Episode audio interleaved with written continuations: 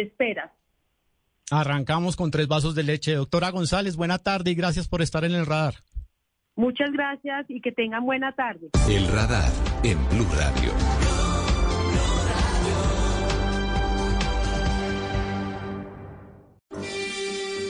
It's an experience to savor as Disney Pixar's Ratatouille cooks up delectable moments again and again. This summer, experience this Academy Award winning film on the big screen while the beloved Grammy winning score is performed live by the San Francisco Symphony. Tickets start at $25. Don't miss this family favorite July 8th and 9th at Davies Symphony Hall. Get tickets at sfsymphony.org. Para los gustos están los colores. Y para gozar está Son Bárbaro. Mejor de la música afrocubana y la salsa. Todos los sábados después de las 8 de la noche. Alístense para disfrutar de la música que jamás pasa de moda. No quiero que se me quite ahí. Son Bárbaro. Hasta la medianoche en Blue Radio. El fuego con el ELN para muchos es un engaño, para otros una esperanza. Y para el país en general un acertijo. El análisis de esta fase con este grupo armado. Cada vez hay más colombianos que comen menos y con alimentos de menor calidad. Recorrimos Colombia y hablamos con la autora del revelador estudio sobre nutrición en el país. Esta semana Colombia podría recibir otro golpe en el Tribunal de la Haya por el litigio con Nicaragua. ¿Qué tan grave puede ser? Buscamos respuestas. Sala de prensa Blue.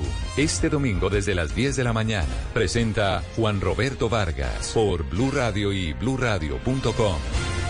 Blue Radio, la alternativa. Como el calamar se cocina en su propia tinta, hay historias que se desarrollan en su propia esencia, anécdotas que se cuentan en su propio ambiente, cuentos que se comparten en su propia lengua. Este domingo al mediodía, Juan Esteban Constaín nos lleva a recorrer historias, anécdotas y cuentos desde su propia tinta. Para que hablemos de historia y de historias, de libros, de literatura, de personajes olvidados y de tiempos pasados. Calamares en su tinta, con Juan Esteban Constaín. Historia e historias bien contadas. Todos los domingos a las 12 del día por Blue Radio.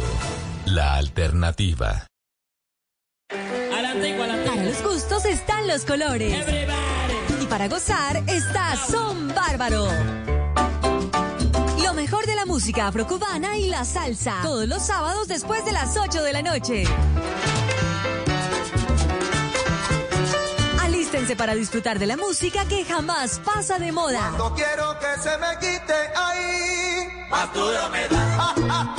Son Bárbaro. Hasta la medianoche en Blue Radio. Con Santiago Rodríguez y Alejandro Carvajal. Son Bárbaro. Este sábado en Travesía Blue los subimos a nuestro bote de rafting acompañados del equipo colombiano de Rafting por la Paz desde San Vicente del Caguán. Hablaremos de cómo evitar las molestas manchas en la piel que aparecen después de las vacaciones. Les contaremos los alimentos y fragancias que pueden contribuir a esa pigmentación. En el mundo a la carta los invitamos a preparar su propio cóctel a uno de los 50 mejores bares del mundo ubicado en el barrio gótico de Barcelona. Alisten maletas porque viajamos este sábado a las 2 y 10 de la tarde con Travesía Blue. Travesía Blue por Blue Radio y bluradio.com. Blue Radio, la alternativa. Voces y sonidos de Colombia y el mundo en Blue Radio y bluradio.com. Porque la verdad es de todos. A las 2 de la tarde y 13 minutos arrancamos con noticias eh, por la capital de Antioquia. En, Medellín tenemos noticia de última hora. Se confirma la muerte de Monseñor Elkin Fernando Álvarez, obispo de la diócesis de Santa Rosa de Osos y consejero departamental de paz. Pablo Santa nos tiene más detalles. Sí, señor, la noticia se conoció hace pocos minutos. Falleció el obispo de Santa Rosa de Osos, quien fue obispo auxiliar de la Arquidiócesis de Medellín, Monseñor Elkin Fernando Álvarez Botero. La noticia fue confirmada por la diócesis de Santa Rosa de Osos a través de sus redes sociales, pero aún no se conocen detalles de las causas del deceso del obispo. Monseñor Elkin Fernando Álvarez Botero nació en el municipio antioqueño de El Retiro el 21 de noviembre de 1986. Realizó su formación primaria y parte de la secundaria en su pueblo natal. En 1983 ingresó al Seminario Menor de Marinilla, donde culminó el bachillerato y cursó los estudios de filosofía entre los años 87 y 88. En el Seminario Nacional Cristo Sacerdote de la Ceja cursó los estudios de teología y fue enviado a estudiar en la Pontificia Universidad Gregoriana, donde obtuvo la licenciatura de Teología Bíblica. Su ordenación sacerdotal fue el primero de julio de 1993 en la capilla del Pontificio Colegio Internacional María Mater Ecclesia de Roma, a manos del obispo Flavio Calle Zapata.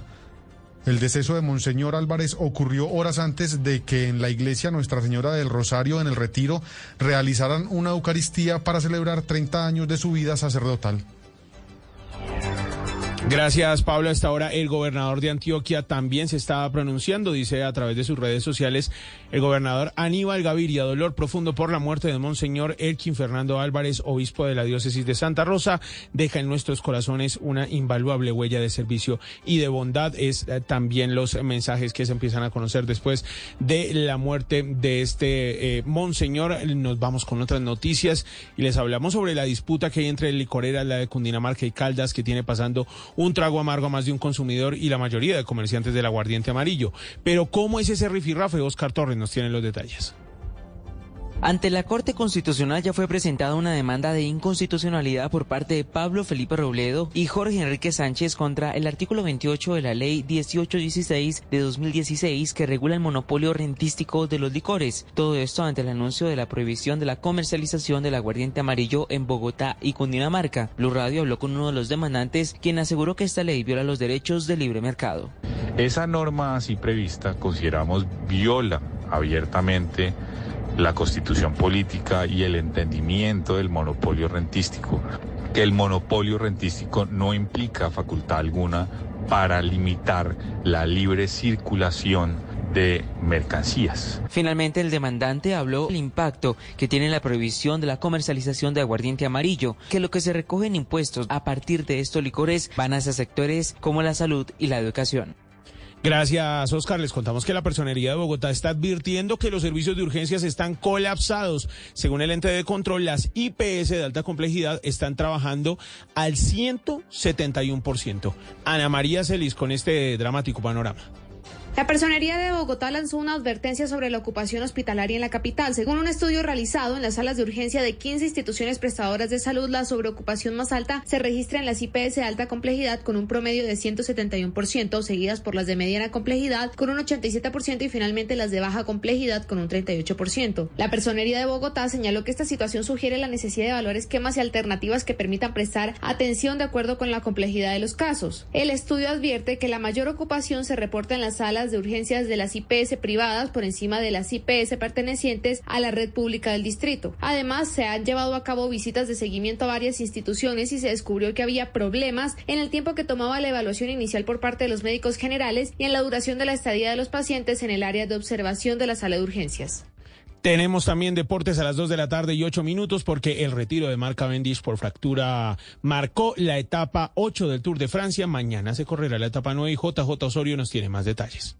Los Juegos Centroamericanos y del Caribe cumplen hoy su última jornada. Colombia permanece en el segundo lugar y será la posición que ocupe teniendo una destacada participación. El patinaje de velocidad nuevamente se caracteriza por ser uno de los deportes que más oro le entregan al país. Esta vez fueron 10 y el entrenador Iván Vargas habla al respecto de esta gran participación del equipo colombiano en estas justas. Era el primer gran objetivo que teníamos en el año. Hemos trabajado muy duro con el profesor Elías del Valle, con todo el cuerpo técnico de Colombia para poder conseguir estos resultados y bueno, a Dios gracias, le podemos entregar a Colombia estas alegrías y estas 10 medallas de oro para el deporte nacional. Colombia logra entonces una participación histórica ya que nunca había superado la tercera posición en esas competencias. A 239 medallas llegó la delegación, 86 de ellas de oro, 90 de plata y 63 de bronce. La clausura de esta edición en El Salvador será un evento para los atletas y voluntarios que estuvieron en el evento durante estas semanas. Dos de la tarde y nueve minutos. Más de estas noticias en www.bluradio.com y los dejamos con el plan para viajar, Travesía Blue. Esta es Blue Radio. En Bogotá, 89.9 FM. En Medellín. 97.9 FM. En Cali, 91.5 FM. En Barranquilla, 100.1 FM. En Bucaramanga, 960 AM. En Pereira y el norte del Valle, 89.2 FM. En Tunja, 103.1 FM. En Villavicencio, 96.3 FM. En Armenia, 89.2 FM.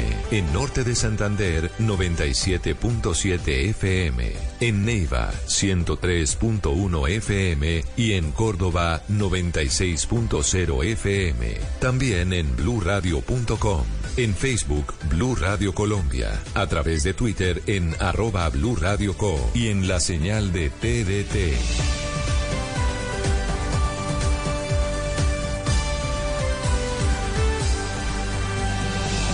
Blue Radio, la alternativa.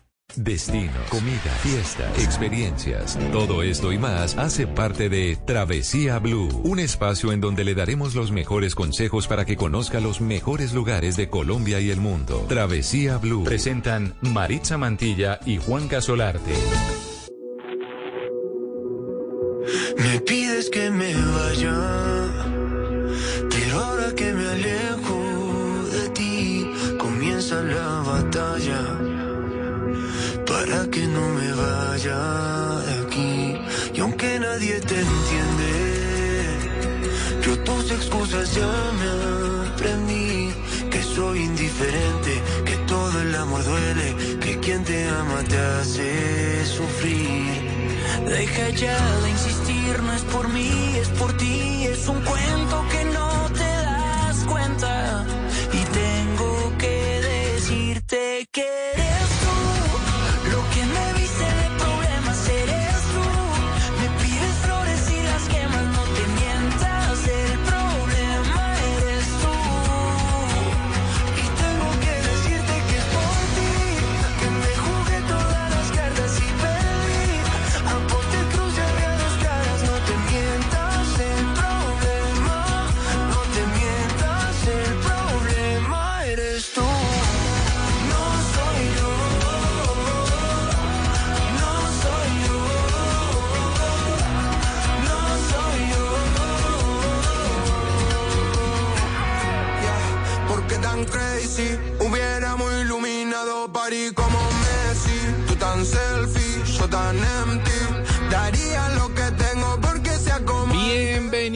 viajeros y señores, arrancamos un nuevo Travesía Blue. Yo soy Juan Casolarte y ustedes ya saben que arranca la mejor hora de la radio en Colombia y ustedes también saben que no estoy chicaneando. Sé que lo saben, sé que disfrutan esta horita en donde los vamos a llevar a viajar, los vamos a llevar a descubrir eh, destinos nuevos, diferentes, actividades. Bueno, en fin, un poco de todo en Colombia y en el mundo, porque somos viajeros del mundo y nuestro mundo inicia en este lugar maravilloso llamado Colombia, madre. Así es, Juanca, le damos un saludo a todos nuestros oyentes y por supuesto que hay muchas personas que están viajando en este momento, siguen de vacaciones, otros ya están llegando para incorporarse a sus trabajos desde el lunes y hay otros que tienen vacaciones más larguitas y todavía las están disfrutando. Hay una canción viajera, Juanca, con la que estamos arrancando este programa que se llama París. París, sí señora, eh, Morat y Duki. eh, Duki, un artista argentino, a propósito, ¿no? Sí. El tema habla sobre ese momento, digamos, en la relación en donde empiezan, no, no eres tú, soy yo, y como que eso termina siendo paja, y entonces, y aquí se dice, no, sí, a veces es así, a veces el otro sí tiene la culpa. Pues claro, Entonces la como- mayoría de veces. Eh, sí, es como una forma de decir, hombre, sí, reconozcamos lo que hay que reconocer, pero los artistas se encontraron en París justamente para grabar este videoclip dirigido por Jean Lafleur. Y bueno, me Bueno, una, que resultó una- lindo, ¿no? una ciudad hermosa para hablar del desamor, del desamor también y de las fragancias. Le tengo Ah. un tour, un recorrido buenísimo. ¿Usted se imagina eh, poder preparar su propio perfume, su propio eau de toilette? Uy, pero y, o sea, me, me encanta la idea, solamente que yo sé que no debo ser muy hábil, Mari. No, Juanca, no, no dude de sus habilidades, porque esto es un tour que se hace en un museo, en el Museo del Perfume. Ah, y vea. además de hacer todo el recorrido por este museo que queda en un elegante distrito de París, Sí. usted después lo llevan a tener una experiencia sensorial. Y, y aprende por qué París es la ciudad de las fragancias, por qué Mm. se desarrollaron allá eh, esas técnicas de perfumería que conquistan a todo el mundo. Y hablando de eso, pues usted puede tener la oportunidad de hacer su propia agua de colonia. Oiga, qué buena eh, idea. con, con los aromas, con las cosas que a usted le gusten y poder personalizar su fragancia. Oiga, qué buen plan, Mari. No, no sé Póngale si me- cuánto cuesta ese plan, incluido el, el, el museo. y, y que uno se lleve su, su, su Sí, perfume. usted se lleva su eau de toilette. Bueno, yo le voy a poner a ese plan 40, 40, 50 dólares. Eh, 29 euros, está más barato. Por ahí. Ah, bueno, pero está bien, ¿no? Sí, señor. Oiga, muy, bien porque pues es que solo el perfume vale eso. Sí, tienes razón. Sí. Y esto también le va a gustar. Este tour sé que le va a encantar A y es un free tour. Sé que le va a encantar por eso. Sí, sí. Porque es un tour, Claro. pues digamos que no es gratuito, sino libre, porque recuerde que todos estos free tour eh, siempre se paga algo al guía Ajá. y digamos que está más o menos entre unos 7 euros. O sea, unos eh, 10 hablándolo unos para 10 dolaretes, pa- más o en. Europa, Sí. sí. Y ustedes lo pueden contratar, por ejemplo, en las páginas web. Ustedes escriben free tour y él le aparece en empresas como Civitatis, por ejemplo. Ya. Y hay un, este free tour me encanta, Juanca, porque no solamente habla del amor, de lo que es París como la reconocemos generalmente, Sí. sino que esta ciudad ha sido escenario de asesinatos, Mm. de pestes, de guerras y de corrupción. Mm. Entonces hay un free tour por los misterios y leyendas de París. Oiga, Es qué el- bueno. buenísimo. ¿Sabe bueno por eso. qué rescato este tour, Juanca? Porque a mí con París me pasa lo mismo que con Cartagena. Ah, O sea, como que siento que ya están tan sobrevaloradas Ah, y de bueno. hecho cuando usted llega a alguna de estas dos ciudades tiende a llevarse una sí, mala sí. experiencia. ¿Usted se llevó una mala experiencia de No, París? mm, Pues digamos que los franceses son un poco raros, ¿no? ¿Sí? Sí. Oiga, usted sabe, Mari, que París no se llamaba París, ¿no? Ah, ¿no? No, señora. Y, y a propósito de su primer eh, tour, el plan del perfume, se llamaba eh, Lutecia. Ah, qué bonito. Lutecia, sí, no, qué bonito para nada. No, ¿por Lutecia significa suciedad. ¿Era sucia? era una porquería. Sí, y eh, ¿Cómo la transformaron, pues Juanca? no sé, pero digamos que Lutecia fue el lugar que se encontraron los romanos cuando llegaron a este Ah, lugar. bueno, ¿sí? los romanos Y se- metieron su mano ahí y la transformaron. Usted sabe cómo son los romanos. Sí, señor. Entonces llegaron, se dieron cuenta que, que las, la gente que vivía en este lugar, pues lavaba su ropa asquerosa en, en el río asqueroso que en ese momento pasaba por allí, por supuesto, que todo se ha En recuperado. Sí, señora, todas, todo se ha recuperado. Ay, qué bon- Pero era una cosa hedionda y, Y por eso no, usaban perfume también. esto es lutecia, esto es sucio, esto Ah, es... no eh, le creo. vea, Oiga. Juanca, hablando de pues buenas y malas experiencias, buenas, comerse un crepe debajo de la Torre Eiffel, por ejemplo. Ah, bueno. Eh, no son no son caros Sí. y digamos que es algo típico y es algo que usted debe hacer navegar por el río Sí, Sena también es una cosa divina Pero es romántico París. es bella es una ciudad preciosa Tengan cuidado, eso sí, con los carteristas, con los ladrones, Ah. porque París, en el metro de París, ocurren muchos robos Y una precaución adicional para nuestros oyentes, Mm. cuando viajen en el metro de París, tengan eh, pen- eh, en cuenta esta recomendación. Sí. Si compran el tiquete semanal, porque seguramente se van a tardar unos días en recorrer la ciudad, pónganle su nombre, márquenlo, porque Juanca, esto puede llegar a dar multa. Si un Mm. policía o una uno de los vigilantes dentro del metro le dice, Sí. déjeme ver su ticket y su ticket no tiene nombre, Ah. lo pueden multar. Epa, bueno, una buena recomendación, ya lo saben, arrancamos viajando por París. Sí, señores, la antigua Lutecia, hoy una de las ciudades más bellas y recorridas de todo el planeta. Estamos arrancando Travesía Blue.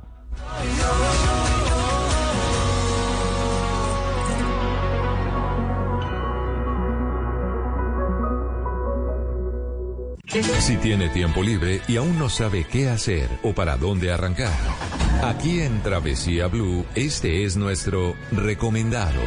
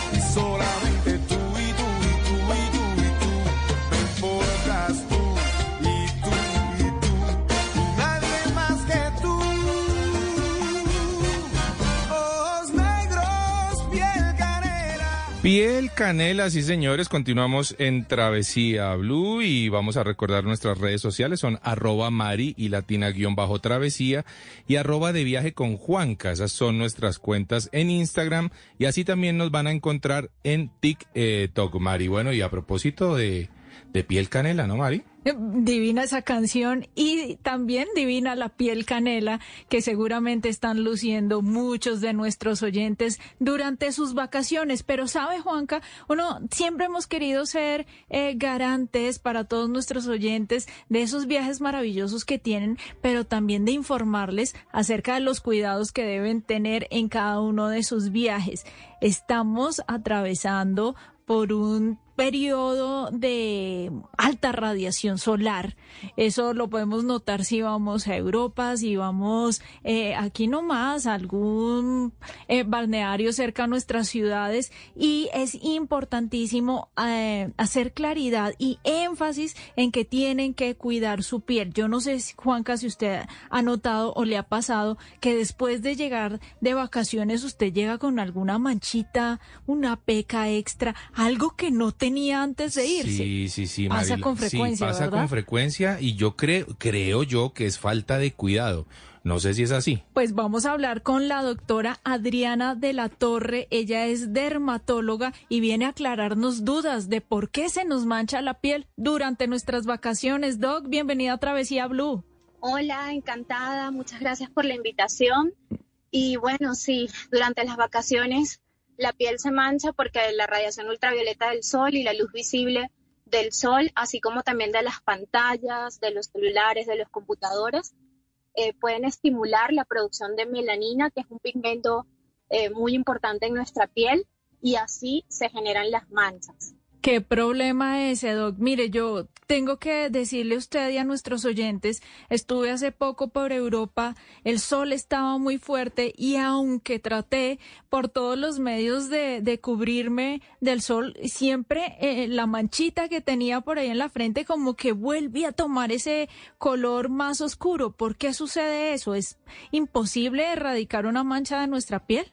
Realmente es muy difícil porque cuando ya aparecen manchas es porque ha habido una exposición durante toda la vida, estamos pequeños, y eso ha venido produciendo cambios celulares en nuestra piel y hace que la piel se defienda produciendo manchas. Lo que quiere decir que cuando ya aparece una mancha es porque ya hubo cambios en nuestra piel que son irreversibles totalmente y acumulativos y por tanto siempre le insisto a los pacientes cuando vienen con manchas que el bloqueador es la medida más importante y necesaria para evitar como que estas manchas vuelvan a coger nuevamente color, pero también saber que el bloqueador no bloquea al 100% la radiación ultravioleta del sol. Entonces, es normal que si vamos a vacaciones a veces estas manchas como que vuelven y se oscurecen, pero si fuimos cuidadosos, nos aplicamos el protector solar cada hora en el rostro, cada dos horas en el cuerpo, usamos medidas físicas, sombreros, gafas, pues estas manchas realmente cuando volvemos a nuestra vida habitual vuelven a bajar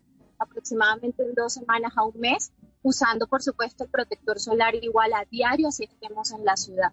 Buenísimo. Bueno, Doc, hay algo que nos sorprende mucho y es que hay alimentos, hay bebidas que se consumen, por supuesto, en las vacaciones y que pueden ayudar a que se nos manche la piel. A mí me pasó también con el limón. Una limonada, la tomé, eh, las manos me quedaron impregnadas del, de esa limonada. O cuando, Mari, también algún cítrico cae en la piel, ¿no? Juanca, y me pasé las manos por mi pierna y qué mancha tan terrible, Doc. Hablemos de esos eh, productos, alimentos o cosas que puedan eh, acelerar una mancha durante las vacaciones. Sí, esto se conoce como fitofotodermatosis y es producido principalmente por cítricos, dentro de ellos la mandarina, la naranja, el limón. También saber que hay algunos perfumes que tienen bergamota y pueden exactamente lo mismo. Y no, yo creo que lo más grave no son manchas, sino que a veces inclusive pueden haber quemaduras cuando uno se expone al sol y le cae alguna partícula de limón sobre la piel. Entonces yo siempre también les insisto, eviten comer limón eh, cuando están de vacaciones o si lo hacen y están expuestos al sol, apenas lo consuman, inmediatamente vayan y lávense con agua la zona que donde estuvieron expuestos porque sí pueden aparecer unas quemaduras muy importantes con manchas. Claro. Doc, una, una pregunta. Este cuidado de la piel, digamos que vemos a muchas familias viajando justamente así, en familia, con niños, con bebés de brazos. Digamos que el cuidado para los bebés eh, es, es, especial de alguna forma. ¿Los bloqueadores son especiales de alguna forma para ellos o son los mismos que utilizamos nosotros?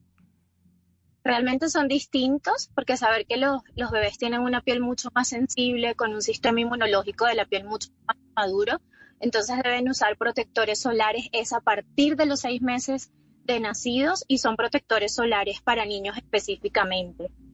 Ok, doctora, eh, vuelvo a insistir con el tema de las manchas. ¿Por qué a algunas mujeres se les mancha el área del bigote? Y lo digo porque se depilan con cera quizá y después aparecen con unas manchas terribles y que se acentúan después del verano.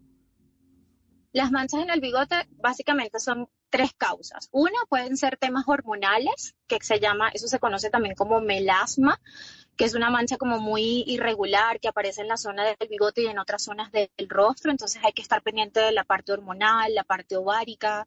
Eh, otra causa puede ser el mismo limón que hablamos, la gente se toma una limonada y no se da cuenta y simplemente ahí se mancha. Y otra de estas causas también puede ser em, pues algunos productos cosméticos, algunas cosas que pueden aplicarse pues en esta zona y el sol. Y definitivamente el sol es otro gran eh, causante de manchas en esta zona del, del, bigote. Doctora, el uso de bloqueador solar, por supuesto que está altamente indicado. Si lo aplicamos de manera no uniforme, ¿eso también nos puede manchar? Sí, realmente sí, tiene que aplicarse aproximadamente el tamaño de una cucharadita de café para el rostro y para el cuello y eh, por cada, vamos a decir, cada brazo, una cucharadita para cada brazo, una cucharadita para cada pierna, una cucharadita en la parte anterior del, del tronco y otra cucharadita en la parte posterior del tronco. Bueno, eso recordando lo que hablábamos hace algún tiempo, Mari, que un bloqueador solar realmente dura poco. Si, si, si uno, si uno, Mari, obviamente hace las cosas juiciosamente, ¿no? Y debería durar poco, Juanca. Mire que a veces la gente tiene esos bloqueadores durante años sí, meses y quizá eso se vence y, ya no cumple la función que claro. tiene. Ahora yo tengo una pregunta. ¿Será que esa recomendación, eso que uno muchas veces ve en la playa o en las piscinas de, ay, ven y me pones el bloqueador solar, ven y me pasas... bueno, uno tiene que eh, tener alguna precaución, digamos, en las manos. Primero lavárselas, por ejemplo, porque puede ser que uno tenga algún producto en las manos que al mezclarse con el bloqueador generen alguna afectación a la piel, doctora. Sí, así es. Las manos tienen que estar totalmente limpias. Lo recomendable es que se, laven las manos antes y después aplicar el protector solar. Porque como decía Mari, eh, pues se ha visto que hay gente que consume limón y luego aplica el bloqueador y producen esas manchas poco uniformes a nivel del cuerpo, no solo en el rostro, sino en cualquier parte del cuerpo. Doc, ¿qué tan eh, confiable o qué tan beneficioso, mejor, es el uso de la vitamina C? La vitamina C entendemos que también viene un poco de esos eh, alimentos cítricos y si lo usamos en nuestras cremas, en geles, antes o después de la exposición solar, ¿está bien o deberíamos evitarlo por la temporada de vacaciones? Está perfecto. Realmente la vitamina C de hecho, me encantan las vitaminas C de Neoder. Ellos tienen dos, una al 10%, que es el Neovit al 10, y tienen también el Neogol, que es espectacular para pieles un poco más maduras. Y realmente es un antioxidante, que significa que barre esos radicales libres mientras nos exponemos al sol y entonces nos ayuda a mejorar inclusive hasta las manchas de la piel. Entonces, todas las mañanas deberíamos, pues aparte del protector solar, justo antes aplicarnos eh, la vitamina C para que nos ayude a protegernos aún más de esos radicales libres que genera la exposición a las luces, al sol, a la luz visible, a la contaminación y luego deberíamos aplicar una hidratante dependiendo del tipo de piel y posteriormente a los dos minutos el protector solar y así vamos a estar mucho más protegidos todos los días pues cuando salimos a, exponer. Me encanta el orden que acaba de dar Doc, porque a veces eh, no, no tenemos claridad en cómo ponernos nuestros productos. En el caso que usemos, Juanca, usted debe usar vitamina C. Entonces, primero su vitamina C, después eh, la crema o el gel hidratante, dependiendo del tipo de piel que usted tenga, y esperar dos minutitos y, se pone el protector solar. Ahora, yo tengo una inquietud y es que muchas veces eh, los lugares a donde uno va, donde se va a exponer al sol, también generalmente son lugares de mosquitos y picaduras. Buena y, pregunta. Y muchas veces uno eh, tiene que pensar en el producto para la picadura del mosquito. El repelente. Y el repelente exactamente podría eh, entrar ahí a pelear un poquitito con el bloqueador. Ahora, yo he visto bloqueadores que tienen además repelente. ¿Eso funciona realmente? Sí, sí funciona. Perfectamente se puede usar, eh, sobre todo cuando vamos a lugares, pues yo digo siempre darle más importancia al protector solar como en el día y ya cuando lleguen las horas de la tarde, más de mosquitos, ahí sí podemos aplicar el repelente que viene con protector solar inclusive y reaplicarlo pues cada hora. Ah, vea qué interesante, Marino. Mucho. Siempre que hablamos con usted, Doc, aprendemos cantidades. Por ejemplo, eso de la, de la bergamota, de ese ingrediente que tiene algunos perfumes. Es posible que eso nos manche, Juanca. y uno no quiere llegar de, de, sus vacaciones con un problema, aparte de las tarjetas de crédito. Por favor. a llegar con una mancha, ¿no, Doc? Oiga, Doc, eh, recordémosle a nuestros oyentes eh, las redes sociales, que seguro que tienen muchas inquietudes al respecto. Eh, bueno, mi red personal, arroba derma de la torre, eh, arroba año del Colombia, arroba dermatología Carolina Martínez, por todas esas redes me pueden conseguir. Super, Doc. Ahí estaremos consultándola, por supuesto, para entender cómo debemos cuidarnos la piel, no solamente en temporada de vacaciones, sino en la vida común y corriente. Así es. Muchísimas gracias, Doc, por haber compartido estos momentitos con Travesía Blue. Muchas gracias por la invitación y cualquier duda estoy atenta y les respondo por redes. Que estén muy bien. Bueno, ahí está Mari, una muy buena recomendación para la tarde de hoy, para las próximas vacaciones y para la vida en para general. Los que estén en vacaciones en este momento, qué delicia. Sí, la vida en general, Juanca, hay que cuidar nuestra piel para que eh, podamos tener una vida más agradable y evitar cáncer de piel. Esto no es solamente estético, no es solamente de manchas, sino algo de salud. A proteger la piel, ya regresamos, estamos en Travesía Blue. U.S. Bank is ranked number one in customer satisfaction with retail banking in California by J.D. Power. Since California is home to most award shows, we've prepared a thank you speech. To Californians everywhere, we've been proud to help you plan, budget, and save smarter. Our goal tracking and budgeting tools would have no place to shine if it weren't for you, and we can't thank you enough for that. And thank you to our real life humans who go above and beyond for our customers every day. Bravo, U.S. Bank! Bravo! For J.D. Power 2023 award information, visit jdpower.com slash awards. Member FDIC. Viajamos a donde otros han llegado, pero aquí te lo contamos diferente. Travesía Blue.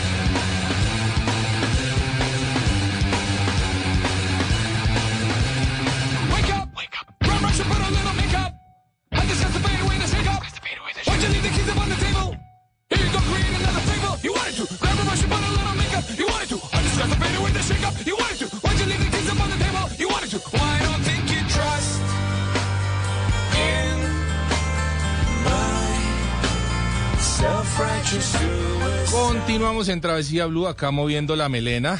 No, no sé. Sí lo vi, sí lo vi, Juanca. Estoy mo- moviendo la melena durísimo, sí señores, con esta muy buena canción que nos invita como a- a- al deporte, a lo extremo. A la aventura. A la ¿Cuál- aventura. Juanca, usted que es Guinness Record de descenso en estructuras, muchos de nuestros oyentes no saben que usted es un duro Gracias, en deportes María. extremos. Gracias. ¿Cuál es la modalidad de ese depor- de esos deportes que usted más disfruta?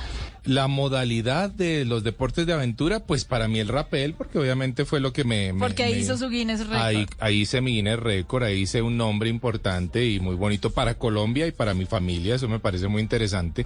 Así que todas las formas del rappel me gustan. El descenso de estructuras porque obviamente es mi, mi especialidad. Ajá. Pero bajar cascadas eh, me parece delicia. una maravilla, o sea, el torrentismo. Eh, hacer eh, barranquismo también es lindo, es que una especie de rappel, pero en Sí. Eh, así que, eh, o, baja- o descender, por ejemplo, en cuerdas, pero en cuevas me parece fascinante, me parece muy extremo, eh, así que está muy chévere. ¿Y a usted, Mari? También, pero eh, quiero decirle algo porque recuerdo que cuando nosotros hacemos un programa que se llama Travesía, Claro. queridos oyentes de Blue Radio, y Travesía lo pueden ver en nuestro canal de YouTube Travesía TV o en Caracol Internacional todos los sábados y domingos a las 12 del mediodía. Sí, y yo recuerdo que cuando empecé en todo este tema de la aventura, usted decía que el- que los deportes de aventura hacían mejores personas. Sí, ¿Por qué lo cree? Porque le, le exigen a uno algo que para lo que uno cree no estar preparado, Mari. Uno finalmente cuando se atreve a dar un salto que uno siempre dice, ¿y yo qué hago aquí parado? Cuando usted se, se, se sube a un, a un bote de rafting, cuando usted se pone al, al, al filo de un abismo para hacer un rappel, cuando usted se, se sienta en la puerta de un avión para Cuando lanzarse de paracaídas, cuando se incomoda psí- eh, psíquicamente y emocionalmente y, y usted logra superar ese desafío, usted llega a esa meta, aunque sea muy corta, es decir, aunque el rappel dure un minuto o dos, un salto en paracaídas 30 segundos o lo que sea, cuando usted toca suelo, usted sabe que es una persona diferente. Diferente. Y esa persona diferente es mejor, porque esa persona diferente ahora es atrevida, ahora cree que es capaz de hacer cosas. Excelente reflexión, Juanca. Y si hay alguien que puede hablar de, de haber eh, logrado desafiar em, obstáculos, por decirlo de alguna manera, es Carlos Ariel García. Él es miembro de Remando por la Paz, es director y cofundador de Caguán Expeditions. Él es santanderiano y caqueteño por adopción, como muchos de nosotros que fuimos a Caquetá y nos quedamos enamorados de ese hermoso departamento. Carlos, bienvenido a Travesía Blue. Hola, buenas tardes Juan, María, un saludo. Muchísimas gracias por la invitación. Muy bien. Bueno, Carlos, hablemos de un poco de su historia. ¿Cómo es esto de Remando por la Paz? Este nombre que para algunos ya es reconocido, pero para otras personas aún sigue causándole curiosidad.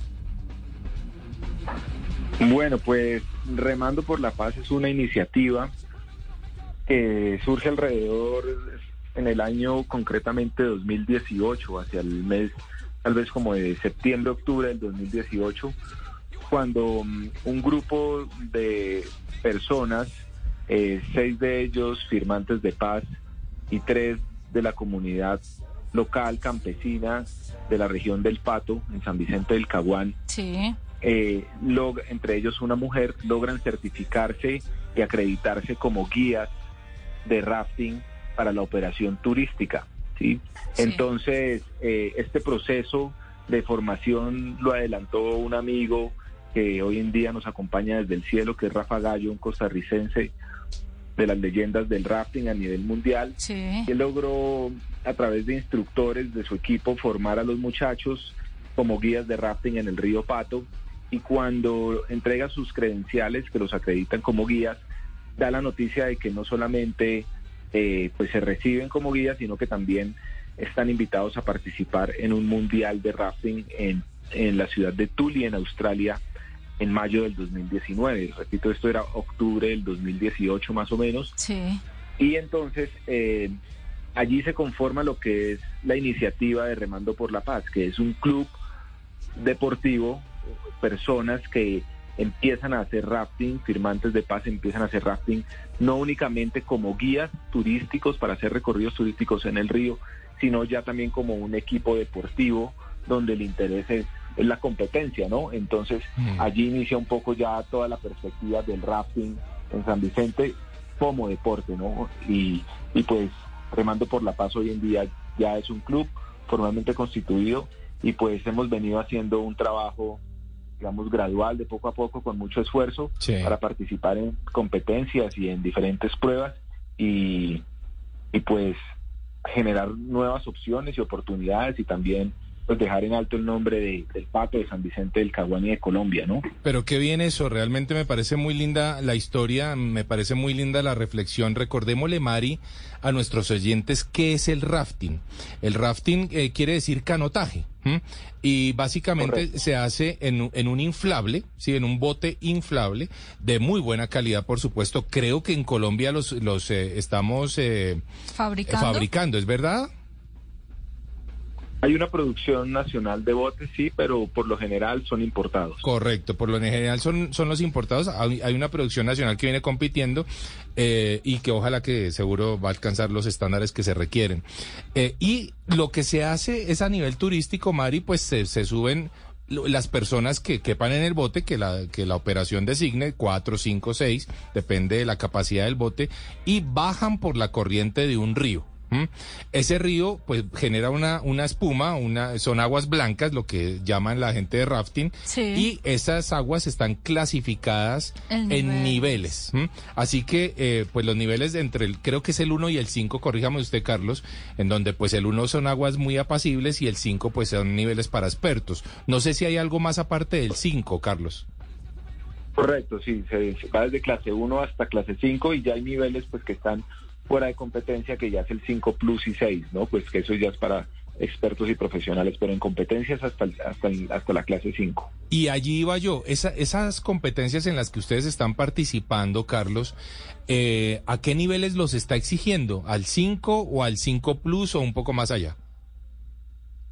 Bueno, pues primero valga la pena decir que el equipo, eh, digamos los deportistas, son, como lo mencioné, firmantes y comunidades locales, ¿sí? Sí.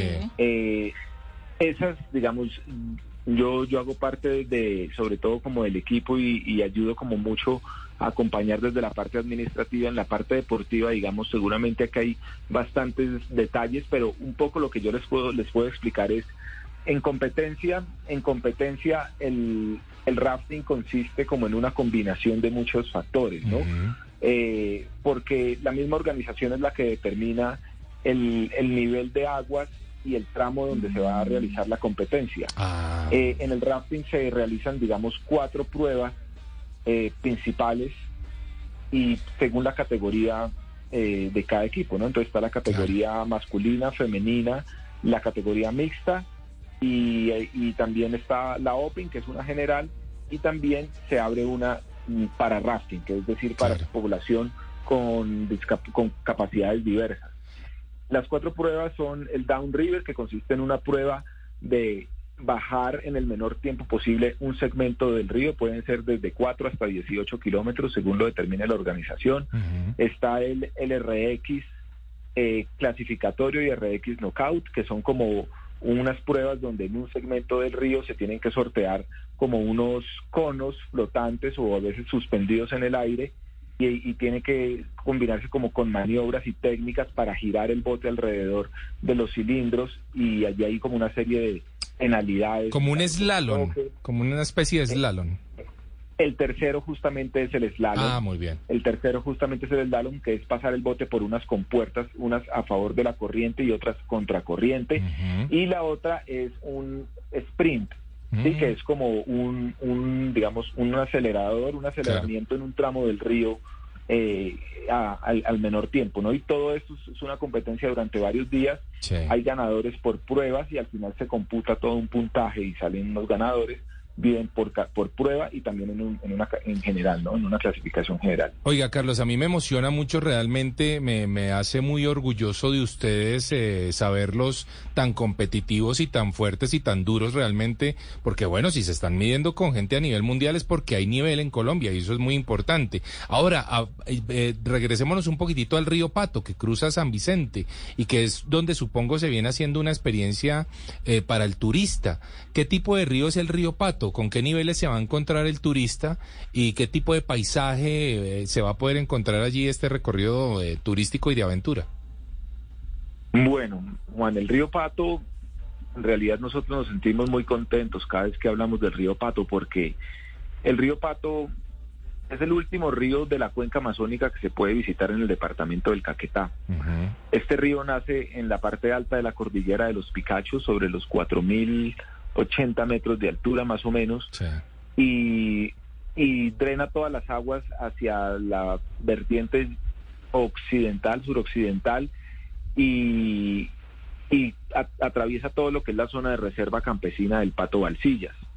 El río Pato eh, es un río que anteriormente pues era una frontera de guerra donde de un lado estaba la guerrilla y del otro lado los militares y hoy en día pues es un río que une, ¿no? Y, y así lo hemos demostrado en diferentes escenarios. El río Pato em, no tiene, por ejemplo, vertimientos de aguas residuales, no tiene minería, es un río que está en un muy alto estado de conservación y nosotros le mencionamos esto a la gente cada vez que va, ¿no? Eh, ya después del río Pato, en el mismo Parque Picachos, nacen otros ríos, pero todos estos ríos ya, ya hacen parte de la cuenca del, del Guayabero, es decir, ahí ya nace el río Guayabero, el Guayabero se convierte en el Guaviare y eso ya es Orinoco, es decir, que estamos como en un triángulo donde se junta los Andes, la Amazonía y la Orinoquía, entonces pues es un escenario y un paisaje supremamente diverso, biodiverso, de las zonas más ricas y abundantes que puede tener el país. Entonces pues la experiencia no es únicamente de aventura, sino de una naturaleza o conexión con la naturaleza muy profunda, ¿no? Nosotros hacemos ahí en, en, en el Pato dos recorridos, uno en la sección media, es eh, en Miravalle, que es la vereda donde está ubicado el centro de reincorporación Oscar Mondragón. Eh, este es un recorrido de 6 kilómetros aproximadamente y es entre clase de 2 a 4 dependiendo el tiempo y la temporada, si es invierno, que va más o menos de 2 a 4. Y eh, en el tramo bajo es el- un recorrido que se llama el rafting por los cajones del río Pato. Es un escenario alucinante, es un recorrido que atraviesa un cañón eh, donde el río Pato rompe el, toda, toda una, como unas rocas y se arman como unas figuras en piedra muy, muy bonito. Hay cascadas, anidamientos de guacamayas, de guácharos, de loros. Eh, es un lugar de verdad como im- impresionante. Y este es un recorrido ya de clase 2, es un poco más suave, tiene un par de rápidos, digamos, muy, muy manejables y, y tiene una duración de 18 kilómetros, aproximadamente 4 horas. Buenísimo Eh, ese estos- recorrido, Carlos. Sí, Venga, muy yo- entretenido. Muy entretenido. Yo le quiero preguntar si ah, usted lo ha dicho, no es solamente un recorrido de aventura. Yo quisiera saber, con todas las historias que pueden tener eh, estas personas, estos cinco excombatientes, si parte de esas historias son contadas en ese trayecto. ¿Qué pasó en esa zona? Gente que no, extranjeros que quizá no están tan familiarizados con, con la historia de conflicto de nuestro país, ¿se llevan parte de esa información? Sí, pues nosotros desde el turismo lo que siempre buscamos es aprovechar el acercamiento humano, ¿no? Que se permite entre personas cuando cuando hay turismo. Sí, pues en realidad cada persona es un mundo y cuando pues se encuentran, pues pueden suceder muchas cosas y lo que nosotros buscamos es como abrir un poco también la comprensión a lo que eh, fue la vida durante el conflicto, ¿cierto? Desde las anécdotas, desde los relatos, desde los temores, también desde las alegrías, todas las vivencias que, que las personas firmantes de paz, digamos, atravesaron durante esos años, eh, digamos, el- mm, como que el, el equipo se abre un poco a, hablar sobre todos esos temas, claro. Primero, pues la seguridad en el río, cuando hay que remar es, es a remar, Sí, pero claro. hay momentos, claro, porque eh, hay momentos donde se permite y hay momentos donde ya de verdad pues toca es, es- es ir atento de las indicaciones, ¿no?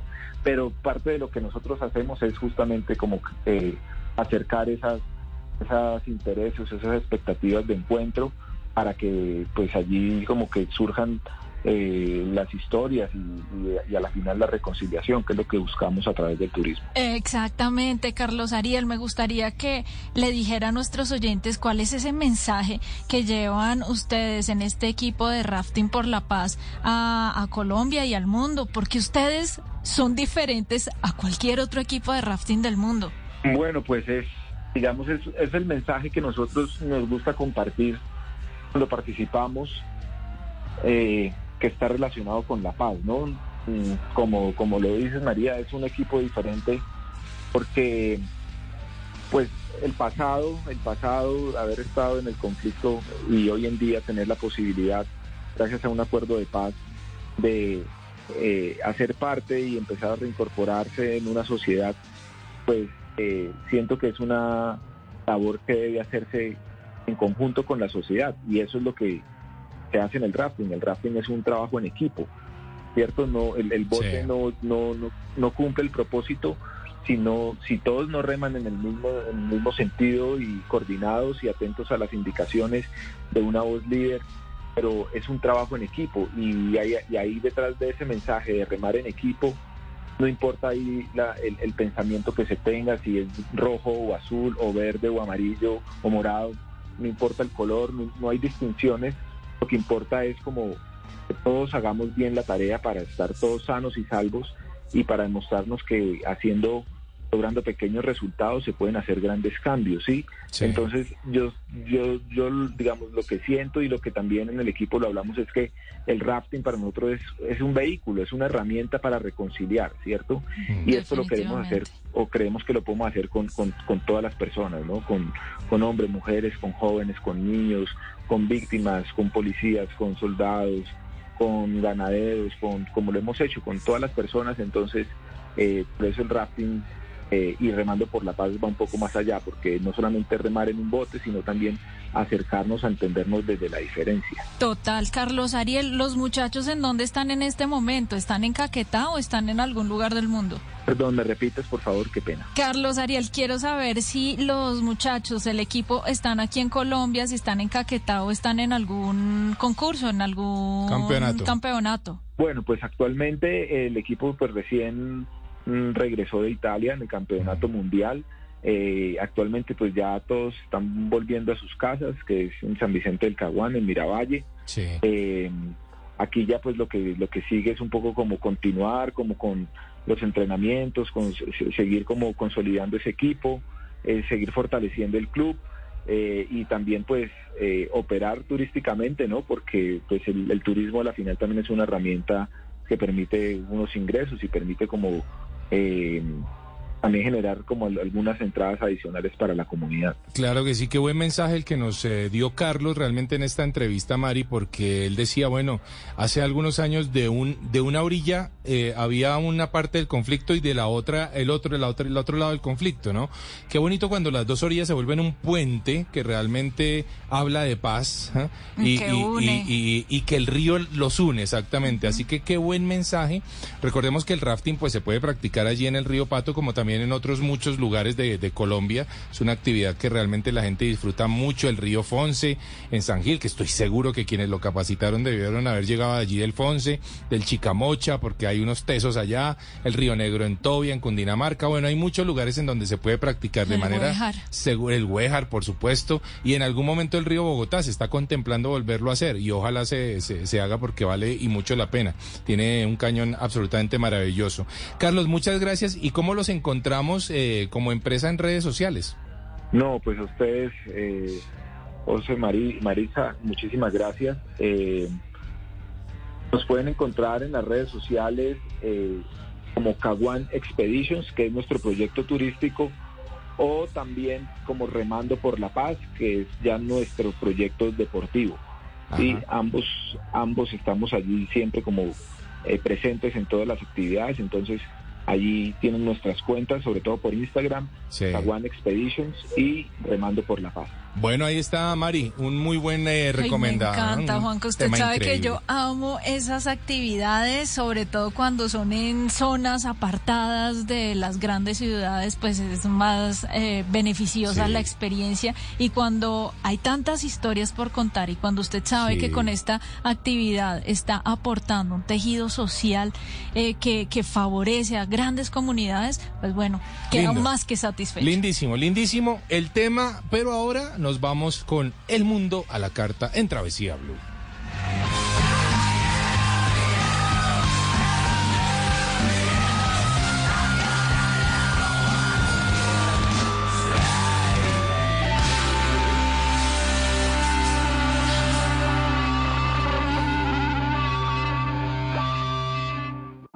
Dele gusto a sus sentidos viajando a través de los sabores con El Mundo a la Carta. Lo que quiero lo tengo sin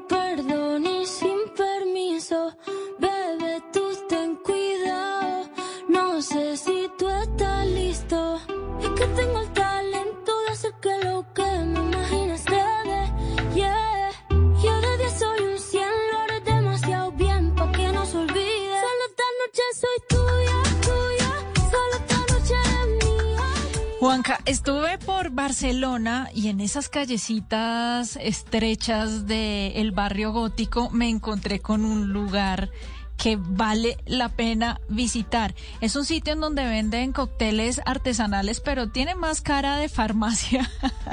pero dejemos que Ariadna, que es una de las empleadas de Doctor Stravinsky se llama, Ajá. Doctor Stravinsky, eh, nos cuente en dónde están ubicados y de qué se trata este bar. Queda situado en una de las callejuelas de Barcelona, del barrio gótico, un barrio principalmente antiguo y mítico aquí. Y Doctor Stravinsky es un cóctel bar artesanal que está ahí escondidito en nuestras callejuelas. ¿Y qué pueden encontrar los viajeros que llegan a Stravinsky? ¿Qué pueden encontrar? Bueno, por decirlo así, es como una sorpresa de sabores, Doctor Stravinsky. Lo dicho, es un cóctel bar pequeñito, ¿ok? Eh, artesanal, donde aquí no tenemos vinos, no tenemos cervezas, no tenemos lo clásico de cavas, pero sí tenemos cócteles de autor, que es a lo que nos dedicamos nosotros. Hay una carta súper personalizada en donde yo escojo los sabores que más me gustan y ahí me da una mezcla que puede ser interesante para mi gusto. Exacto, nosotros la carta la cambiamos cada año. Ok, se centra en 24 o 25 cócteles alrededor. Sí que tenemos tres cócteles de la carta que son los clásicos, que desde los seis años que hemos abierto llevan estando ahí, pero los demás sí que los vamos cambiando. Eh, la carta, por decirlo así, eh, la inicias una vez que la abres, tienes un mapa para guiarte a través de todos los sabores. Ya de ahí, cuando encuentras los sabores que te gustan, sería unificar los sabores, encontrar el cóctel ideal para ti y luego tienes que buscarlo dentro de la carta del cóctel. Entonces encontrás el nombre, llevarás la explicación, también la intensidad de alcohol y también en cada apartado va indicando un poco cómo lo creamos, si es una maceración, una fermentación, etcétera. Es como un laboratorio, ¿verdad? Sí, la verdad es que está inspirada en una farmacia, es lo que hacemos nosotros, por decirlo así. Eso es como, wow, vengo aquí, veo tantas botellas, veo de repente unas probetas, veo unas botellitas pequeñitas con flores. ¿Qué es esto? Pues es demostrar un poco lo que hacemos nosotros. Ok, por decirlo así tenemos la parte de arriba de los fermentados, eh, luego en la tablita de arriba tenemos las probetas que representan un poco los redestilados que también tenemos, la parte de abajo representa también las maceraciones que hacemos nosotros, es como representar un poquito cada cosilla que hacemos. También se divide como en el presente, ahora mismo que estamos en el presente, en la barra, el pasado, que son las maceraciones, y el futuro, la parte de probetas. ¿Cuál es tu cóctel favorito? Tengo cinco. Eh, uno de ellos o dos de ellos. Podríamos decir que el generoso sour. El generoso sour es un clásico de aquí, de Dr. Stravinsky, lo dicho, lleva seis años ese cóctel acá. Y es una base de, de bourbon, ¿ok? Añadimos los mismos ingredientes que un sour, limón, clara de huevo, un poquito de azúcar, pero también a mayores lleva una capa de vinos generosos. Wow, está buenísima esa mezcla, combinación.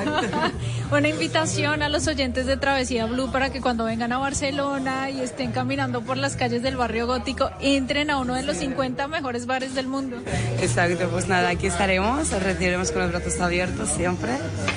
Y nada, os esperamos. Lo